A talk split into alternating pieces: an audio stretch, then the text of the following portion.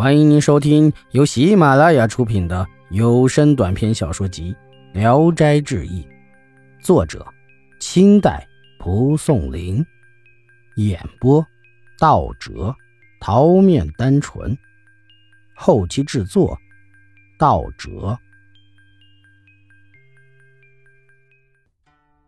慧芳，马二混住在青州东门内，以卖面为生。家里穷，没有妻子，同老娘一起生活。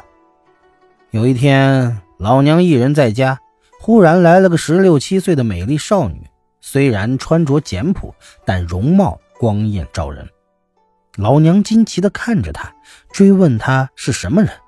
那女子笑着说：“我因为你儿子老实本分，愿意给你家做媳妇。”老娘更加吃惊地说。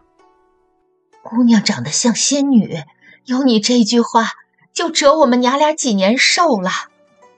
女子再三请求，老娘认为她一定是大户人家逃出来的，更极力拒绝。女子只好走了。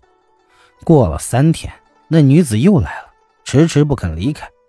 老娘问她姓什么，女子说：“老娘如果能留下我，我才说；不然的话，你就不用问了。”老娘说：“我们穷人命苦，娶你这样漂亮的媳妇儿不般配，也不吉利。”女子笑着坐在床头上，舍不得离开。老娘催她说：“姑娘，快走吧，别给我家惹祸。”女子这才走了。老娘看着她是往西去了。又过了几天，西边巷子的吕妈妈来了，对老娘说。我林家有个叫董慧芳的姑娘，独自一人无依无靠，愿意给你儿子做媳妇儿，你怎么不收留她呢？老娘把自己的顾虑告诉了吕妈妈。吕妈妈说：“哪有这种事儿？如果有差错，都报在我身上。”老娘听说十分高兴，就答应了。吕妈妈走了以后，老娘扫屋铺床，等儿子回来娶亲。天刚黑，女子一人飘然进来，进门参拜老娘，礼节周全，告诉老娘说：“儿媳有两个丫鬟，没得母亲的允许，不敢让他们来。”老娘说：“我们母子俩人守着个穷家，不懂得使唤丫鬟。我们每天赚很少一点钱，只够填饱肚子。如今添了新媳妇儿。”娇嫩做吃还怕吃不饱，再添两个丫鬟，难道让他们喝风过日子啊？女子笑着说：“丫鬟来了不用母亲养活，他们能自己干活挣饭吃。”老娘问：“丫鬟在哪里呀？”女子便喊道：“秋叶、秋松。”声音未落。两个丫鬟就像飞鸟一样落在面前，女子叫他们跪拜母亲。不长时间，马二混回来了，老娘迎上去告诉他家里发生的事儿。马二混很高兴，进屋一看，家里布置的像宫殿一样，雕梁画栋，桌椅床帐，耀眼夺目。二混吃惊的很，不敢往里走。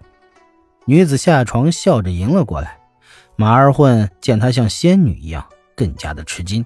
连忙后退，女子拉住他，坐下和他亲切的说话。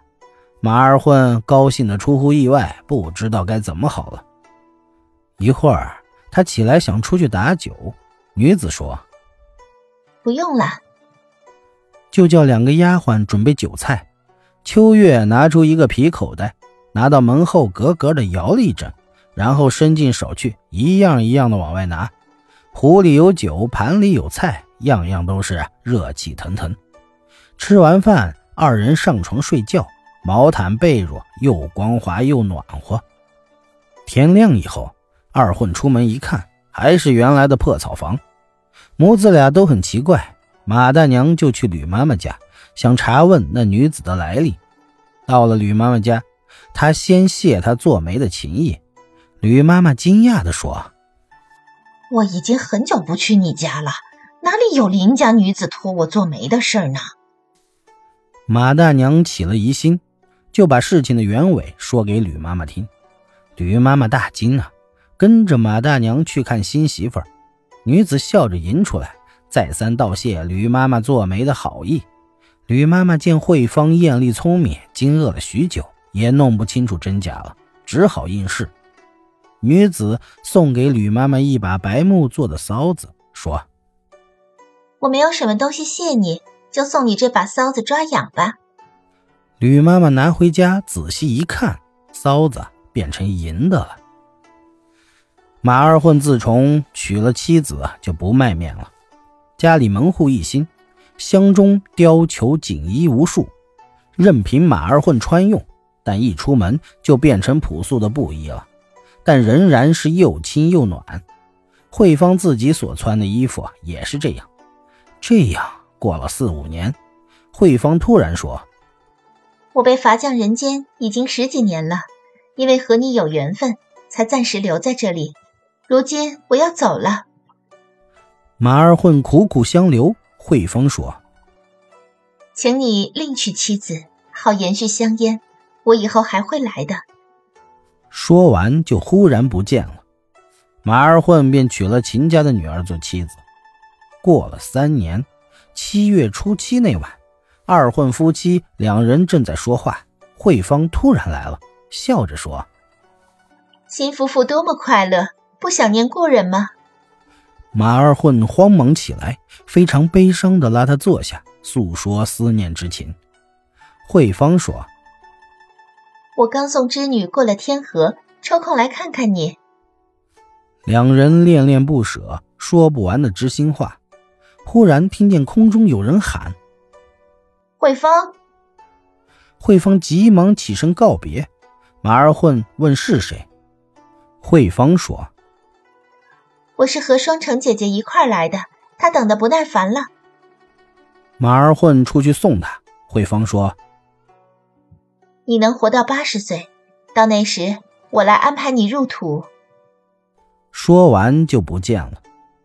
马二混现在已经六十多岁了，此人除了老实厚道外，也没有别的长处。本集演播到此结束，谢谢大家的收听，喜欢请点赞、评论、订阅一下。